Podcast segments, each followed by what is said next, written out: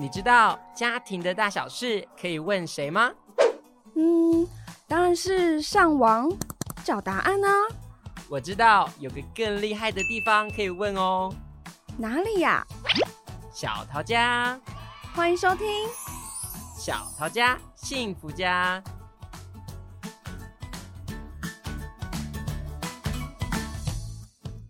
欢迎大家一起来小桃家幸福家，让我们一起为爱加加油，幸福加加温。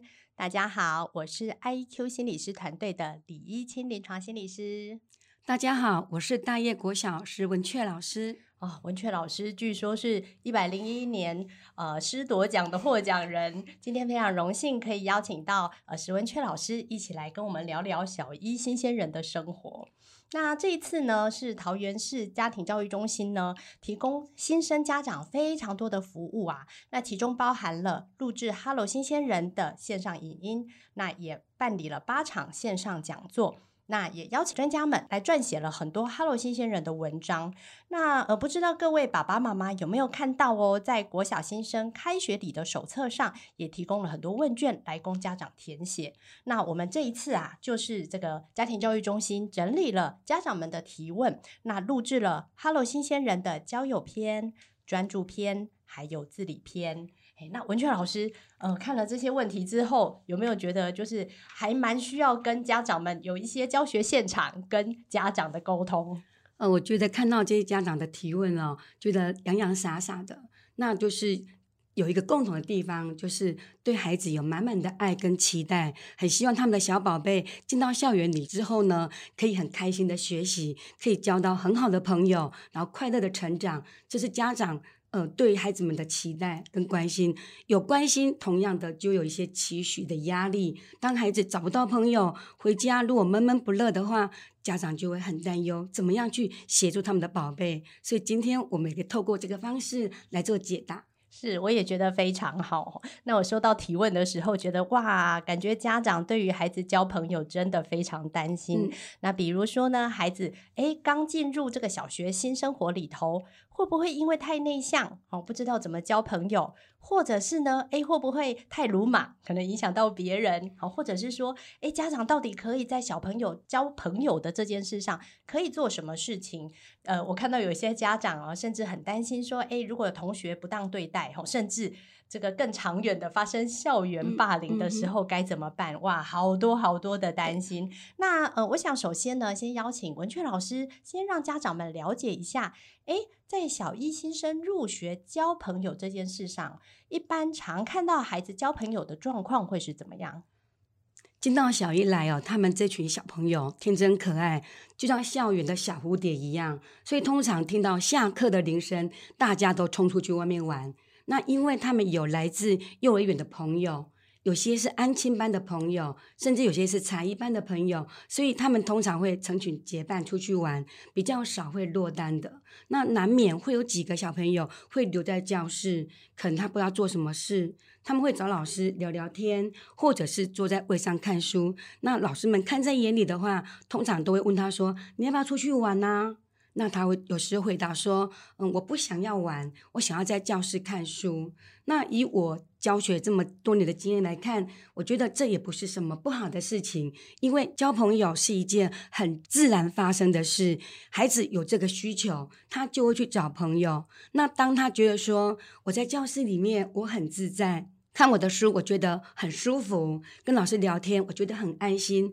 这也没有关系，因为孩子的成长阶段有很多种样貌。那这个阶段，这个孩子比较内向，他希望留在教室，寻求他的安全跟舒适感。那我们就尊重他。所以老师好像在教室里头，其实会看到孩子的不同个性。对，有的孩子很外向活泼，那刚好也有他原本就熟识的朋友，那他们可能原本就会成群结队。对，但是也有些孩子呢，虽然没有原本认识的朋友，但是诶本来就还蛮外向，他自己就知道怎么去跟人家打成一片。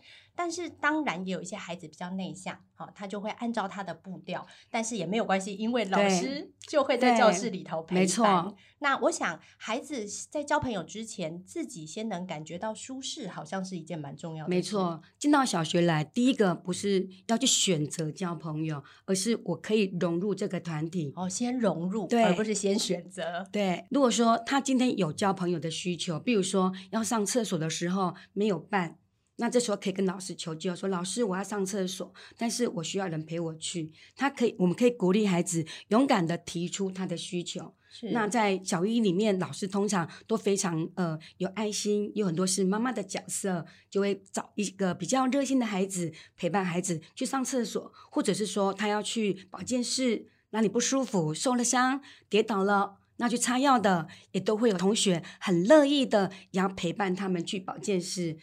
嗯，所以听起来哦，课堂生活其实是一个互相帮助的过程。没错，哦，外向的孩子他可以自己去交朋友，那也有很多孩子其实会很热心的，想要愿意去陪呃内向的孩子，可以去医护室啊、保健室啊，好，或者是去厕所。那其实虽然家长。在家里觉得自己的小孩很内向，对，可是到了学校，可能还是有孩子会在他的身边。其实不需要一开始就担心，对，嗯。那通常像内向的孩子，一般就文雀老师的观察哈，大概到呃开学后多久，诶，他开始会有一些些就是接触其他同学的稍微主动的一些行动啊。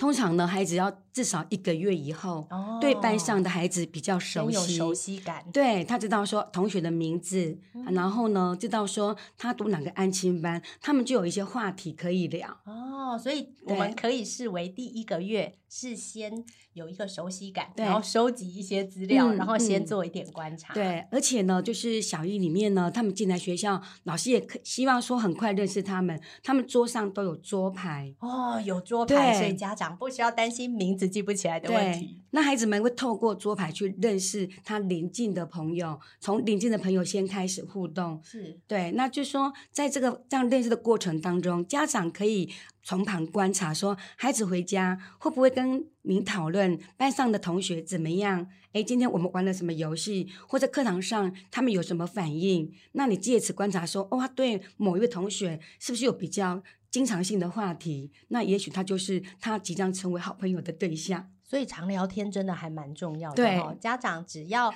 呃不需要太嗯。呃呃，焦躁，反正就是说，哎、嗯，好奇的问问孩子今天在学校过得怎么样，然后把耳朵打开，对，仔细听听看孩子的呃学校生活里头有没有谈到哪一些同学，那有没有跟别人讲话的这个事情发生？哎、嗯，只要有慢慢的呃跟别人有互动有相处，哎，其实就可以安第一个心，没有错。那如果说今天回家问不出所以然，对对对，好多家长都觉得问不出来。你今天跟谁讲话呢？聊天呢？没有，你今天有没有做什么事跟大家比较有益互动的？没有，这时候我们就要展开第二步来 push 他一下。哦，怎么 push？可以温柔又不要太强硬。通常如就是家长的做法都是这样子哦，就说比如说孩子快生日到了，他可以准备一点小点心，不需要很高贵的，哦、就是很简单的饼干，然后让他带到学校去，就一人发一份，哦、让他跟同学有比较近。距离的接触，然后在接受这样子一个小点心当中，他会建立他的信心，嗯、然后说：“哎、嗯，大家都跟我说生日快乐。”他会有那种喜悦感、归属感。对，然后他就慢慢的去放松自己的那条界限，我觉得这是一个蛮不错的方式。所以巧妙的运用一些时机点。对，听起来也很不错，没错，像是一些特殊的节日，像刚过的教师节，对对，中秋节，好，甚至很多爸爸妈妈都还蛮善用的小孩生日，对，也就是一些很好的时机点。对，诶，那不晓得像小孩生日的时候，现在很多爸妈都会呃让孩子带着礼物啊，然后就发点心啊，发礼物。这个不知道在学校现场哈，老师们会诶比较希望怎么样的这个这个。互动的这个，我们说直接说啦，叫做诶、买东西的价钱 怎么样比较刚好啊？嗯，低年级来说的话呢，一颗糖果都可以让他们很开心哦。对，不要花太多钱，因为我们并不是用物质在交换友谊，是这个是不太好的。是，但是说借由说生日的一个分享，我们讲叫做分享，重点是分享。对，那所以说一颗糖果就可以了。是，那所以买太好的东西，有时候小孩就会把重点从分享变成了价钱。对，而且会给别人造成压力。他可能回家就会说：“哦，人家今天请的什么好高贵的的一个饼干，那我也要。”其实这个就不是我们希望达到的。是。那除了说利用到说一些节日有一个特别的分享之外，那我们鼓励孩子说：今天你在学校看到谁需要帮忙的时候，你可以主动伸出你温暖的手去帮助他。他如果今天忘了带铅笔。也许我们可以拿我们的铅笔借给他，是这个挺好的。对，我觉得这个的方式也非常好，是而且平常都可以用得到。是因为很多内向的孩子哦，其实就是担心自己说错话、做错事。哎，可是如果鼓励他，可以去观察看看班上有谁需要帮忙。对，哎，有时候帮忙根本不需要说话嘛，只要一个行动，其实是。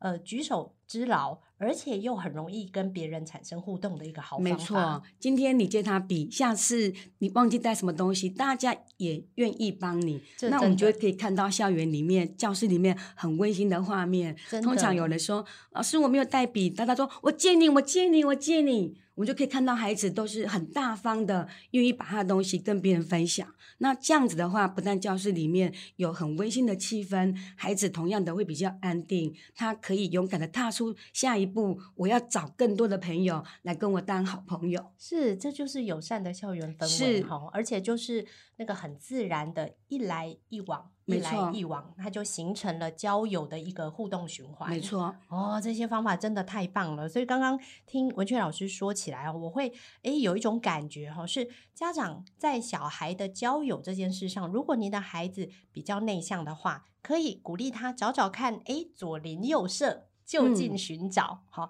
那或者是善用一些时机点。好，比如说生日啊，好节日啊，或者是把握一些特殊的，呃，也不用特殊啦，就是课堂上的活动机会。对，好像是我猜有时候老师们也会有一些分组或游戏。没错，这些好像都是在创造小孩交流的机会。没错，我们经常会用到一些分组，比如说我们要分组表演，那这时候我们也会特别留意有没有谁比较内向，他没有主动出来的，我们就到他身边去，来来到到这边来，我们跟他同一组。当他踏不出去的时候，老师其实在现场也会引导。哦，所以其实家长可以放心的把孩子交到全班同学跟老师的手上，大家都会一起支持孩子交朋友。尤其小一的孩子真的是比较没有心机，嗯、很天真，真的。嗯，当一个人就是说，哎、欸，我猜很多爸妈都会担心小孩太内向，分组找不到组组、嗯，就是组伴。但是好像小一都没有这个问题，比较真的很少。因为如果就算找不到，老师也会出手去帮忙他，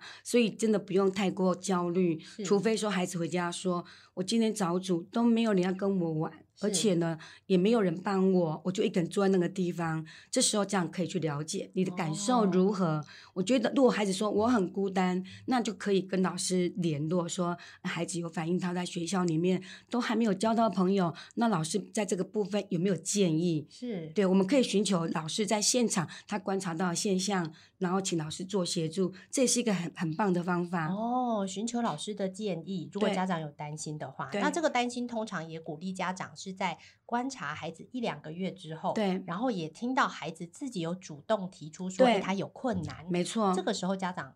哎，在做一个伸出援手的动作，会是比较好的时机。没错，甚至呢，我们家长也可以想想看，我们在小时候念小学的时候，是否也有交友困难的这个问题？啊、那当时你是怎么样去突破的？可以跟孩子分享这样的经验。哇，这样子的一个经验分享就比较没有压力。对，直接是一个很温馨的亲子对话。对，而且小孩也会发现说，哦，原来这个难题。嗯可能大家都有，连我爸爸妈妈都有。对，他就不会觉得说自己很特别，是不是只有我有这个困扰，或是只有我没有交到朋友？哦，不会觉得自己很差劲。对，是那。嗯，因为我看到也有一些爸爸妈妈提到说，哎，那除了融入群体之外，哎，老师老师，我是不是要教我的孩子怎么挑朋友啊？我是不是要挑到什么好朋友啊？这、嗯、点文雀老师怎么看呢？那因为小叶的孩子刚刚说他们都是很天真的，所以在他们眼光里面，到底什么是好朋友？我们先了解，是先了解，而不是先用大人的标准。套在他们身上。对，曾经我有我们在有一次的那个点心分享里面，那很多孩子带点心来做分享。有个孩子他拿了一颗金沙，嗯、去换了一颗糖果。我当场就就在那一直笑说：“哎，你这你你又不会，哎，价差太多了，金沙一颗要十块，那个糖果搞不好不到一块钱，你去跟他做交换，你好像有点亏了。可是孩子说。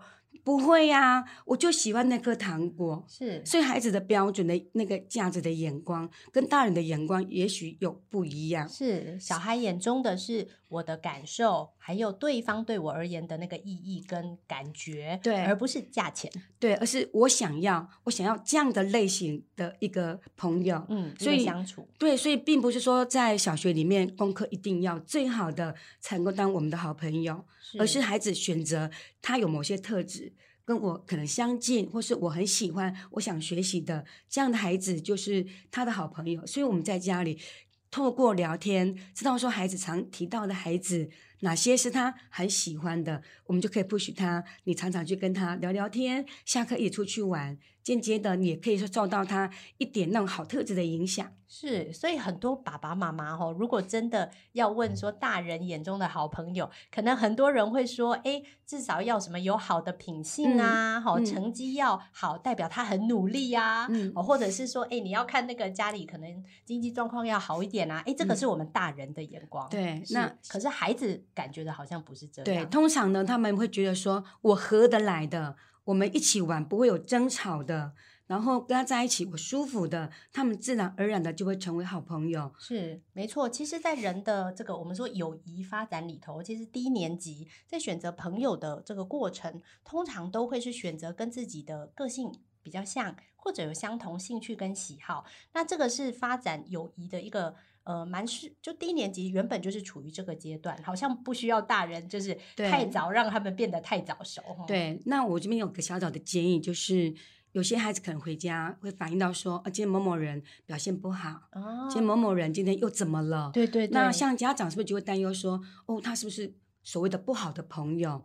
是不是就该跟孩子说，你少靠近他？其实，在小学里面，我们就是说，基本上我们都认认为孩子都是单纯善良的。如果他有一些比较不好的举动，让这样感到担忧的话，事实上老师都会知道，是也会去调解。是那我们可以知道孩子的，就是说每个人都是很独特的。那我们看他的那个样子，他是不是你会担忧的？如果你有担忧，你真的也许可以再观察他一阵子，或者是说在他需要的时候，你你是不是也可以帮助他改变他，让他变好？而不是说我们就画了一条线，不跟他当好朋友。那我就说，在交友的时候，我们给孩子多一点的选择，多一点点的时间等待的选择。没错，那对他将来的未来发展，我觉得都是有帮助。不要把。同同学当做二分，嗯、好的跟不好的，嗯，这样的价值观对他将来的成长，我觉得可能也不是那么完全的好。是，其实，在我自己心理师的工作里头，也蛮深的发现说，哎，其实低年级的宝贵就在于他们还在一个学习的阶段，对，他们还蛮愿意学，蛮愿意改变，蛮愿意听话。嗯、而且让我一点蛮感动的，就是我们小雨的孩子，今天即使受到同学嗯不小心去动到他。然后我们会问他说：“嗯，你感觉到不舒服了吗？”他如果说：“对。”我说：“那你接下来你想怎么样？”他说：“我希望他跟我道歉。”嗯，啊，对方也道歉之后，他们都会很大方说：“我原谅你。”嗯，我就觉得很贴心、很窝心。对。但是同样的，我也会教他们说：我们在原谅别人的时候，我们也可以跟对方说：“你下次可以不要这样吗？”嗯，期待对方可以怎么样调整他的行为。对，做一个约定。嗯，所以其实交朋友的真谛呀、啊。好像真的不是说朋友的数量有多少，对，而是说在交朋友，在朋友的相处过程，可以彼此学习，修正自己让对方不舒服的行为，对，并且能够让关系有修复跟互相道歉原谅的机会。没错，那这整个过程其实都可能会遇到不是那么愉快的时候。没错。那如果说遇到不愉快的情形，我在想说，这个对孩子而言，它也是一种成长，是因为如果他都很平顺的话，将来有一天遇到比较大的麻烦的时候，他可能在调试上面反而会更慢，也不知道怎么处理。对，我看到有些家长提到哈，呃，看到孩子在学校。那遇到就是才小一刚入学的时候，哎、嗯，可能才头一两个月，但是可能旁边的同学，哎，就会偷捏他的手，嗯、或者是用铅笔戳他，对，或者可能会有一些不是很适当的身体碰触，像是可能太大力的推啊这一类的动作，哎、嗯，那家长该如何去看待这样子的一个相处啊？那同样的，我们要问问孩子当下是怎么发生的。有时候他只是想跟你玩，就拿个笔一直戳你，因为他叫了你，你没有理他，他用的不太好的方法要跟你交朋友。这时候你就可以，我们就可以鼓励孩子说：“哦，我不喜欢你这样哦，你这样让我很不舒服哦。如果你要跟我当朋友，要用讲的，嗯，用说的，我就会跟你当好朋友。嗯，可是如果你用动手的方式，我很不舒服。”我就要拒绝你，甚至我要告诉老师。是先鼓励孩子直接的表达，对，没错，自己的感受，对，还有自己的界限在哪里？对，这时候就培养孩子的勇气。在小学里面呢，我们很需要的就是一个勇气的培养。是遇到不合理的，我们能不能勇敢的说出我不喜欢？我不希望你这样子，再这样子的话，我就有行动，我就要告诉老师。是，那如果孩子比较呃内向或者退缩被动，其实爸爸妈妈也不用担心，不用在家里就是谆谆教诲说你要说啊，你要说啊，你怎么都不说，不用给这样的压力，因为好像学校老师其实也会适时提供帮助。没错，如果今天这个孩子他自己本身没有说，其实教室里面有很多有正义感的孩子，他们看到了会主动的告诉老师这件事。对对，那老师当然就一定会帮忙处理。那一般老师会怎么样处理？像这样子，好像嗯，就是相处上不是太恰当的行为。嗯，这时候我们通常就问他说：“你为什么要用它？”先确认这个事发经过。对，事事发经过很重要。我们就是厘清那个事实，厘清事实之后，才能够找到问题。嗯，透过问题之后，我们才能够有下一步的解决的办法。嗯，所以。两个孩子过来的时候，老师可能会先问问看，说：“哎，发生什么事？”让双方都有表达的机会。对，嗯，然后会，呃，这个内向的孩子，我们可能老师会会再多问他些什么吗？我就会问他说：“那。”你他做这个动作，那你这么不舒服，你希望老师怎么帮你处理？哦、希望老师怎么处理？对，让自主权交到这个孩子的身上，让他自己选择。那如果说他其实觉得说还好，他就会说没关系。哦，其实每个孩子都有他自己的界限范围，对、嗯，其实也还在摸索嘛。嗯、哦，所以他可能这一次真的觉得还好，嗯、那爸爸妈妈可能觉得不好，嗯、那也没关系，嗯、那是孩子的界限设定学习。嗯，嗯，那所以通常的话，如果孩子。他说没关系，家长就可以再观察。嗯、如果说没有到说很严重，让孩子回家会爆哭、嗯、产生压力、拒学，嗯、或者是做噩梦，影响他的那个心理跟生理的发展的话，就再观察一阵子。是因为我们的小一孩子他都还在适应，嗯、交朋友的方法可能不是那么恰当。透过老师的指导，通过那个我们双方的等待。那给一个很好的机会的发展。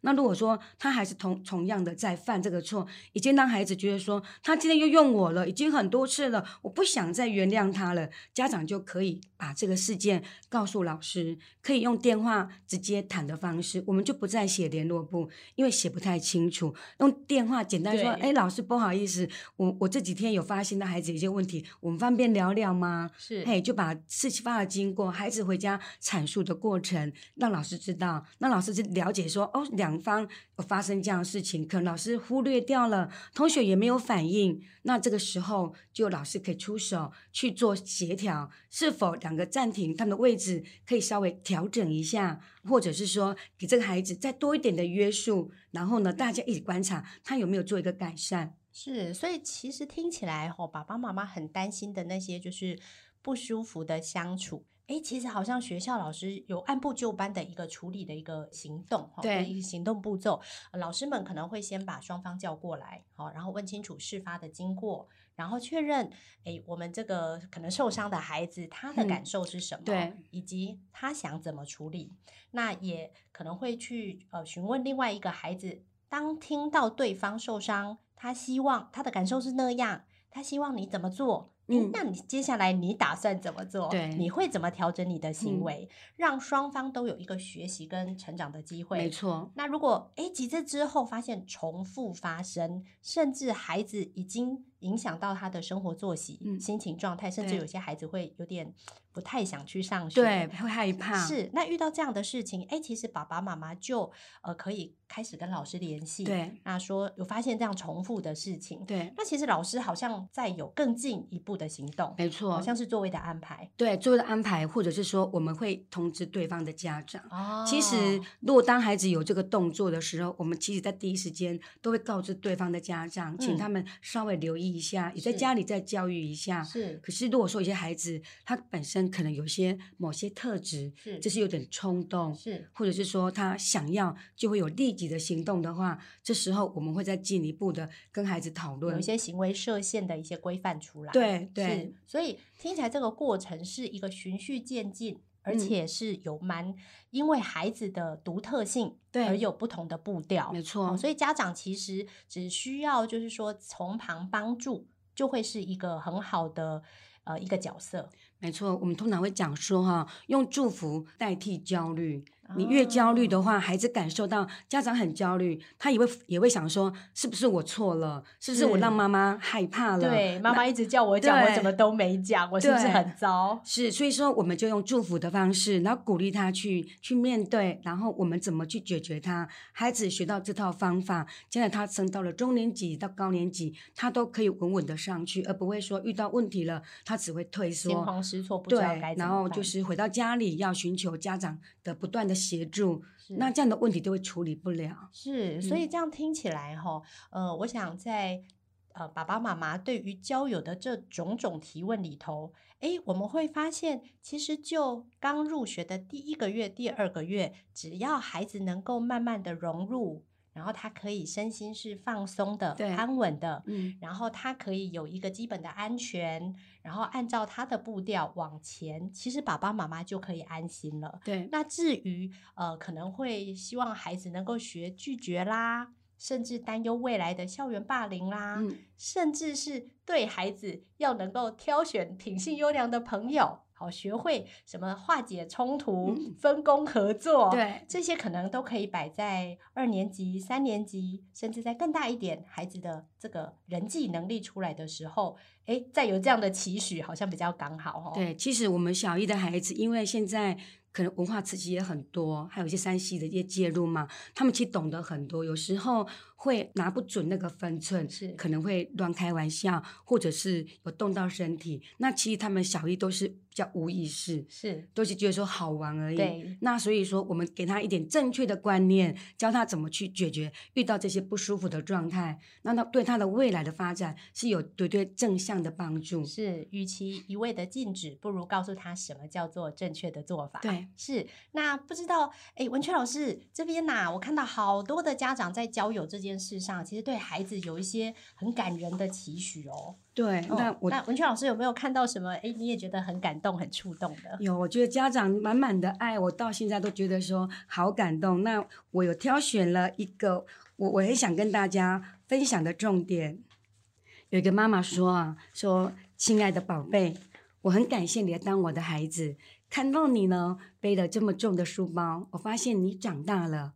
我希望你在学校可以快乐成长，多交一点朋友，然后呢，回家跟妈妈分享，这就是我们觉得最幸福的事了。哇，看到孩子的沉重，但是也看到远方的希望，哈，没错，就是这个画面。对，真的是这个画面。那我这边有看到啊，林森国小的妈妈哦，跟他的孩子说：“嗨，宝贝。”换了新环境，可能会遇到以前幼儿园的同学，也有可能会认识新的同学。那妈妈相信你可以适应得很好。妈咪每天睡前跟你聊天，听你说学校发生的事，觉得你很开心，也学到很多知识。看你这样慢慢成长，真的觉得很幸福，也很满足。我会陪着你一起学习，一起长大。愿你平安快乐哦。那我想。这个妈妈她对孩子的期许跟心情啊，真的是我们交友篇最好的一个结语。嗯。身为爸妈，在孩子交朋友的过程，与其跑在孩子的前头，不如默默的陪在他的身边，听他说快乐的事，也听他经历呃风浪，但是呢，稳稳的跟在他身边。对，那最后我用一个 slogan 来做我们这个交友篇的一个结语哦。小一新阶段，交友很有趣，同才共学习，父母请宽心，信任和陪伴。成长逐步来，有品有自信，亲师乐开怀。我们只要让孩子很正向的在学校里成长，然后有问题的时候陪他一起处理，这样的孩子可以很快乐成长，家长也可以很快乐哦。嗯，今天谢谢大家一起收听《Hello 新鲜人交友篇》。如果您有关注音学习进度或者是上厕所的部分，那也可以回去看之前的学习篇跟适应篇。那今天我们的交友篇就进行到这里，谢谢大家，谢谢文雀老师，谢谢大家。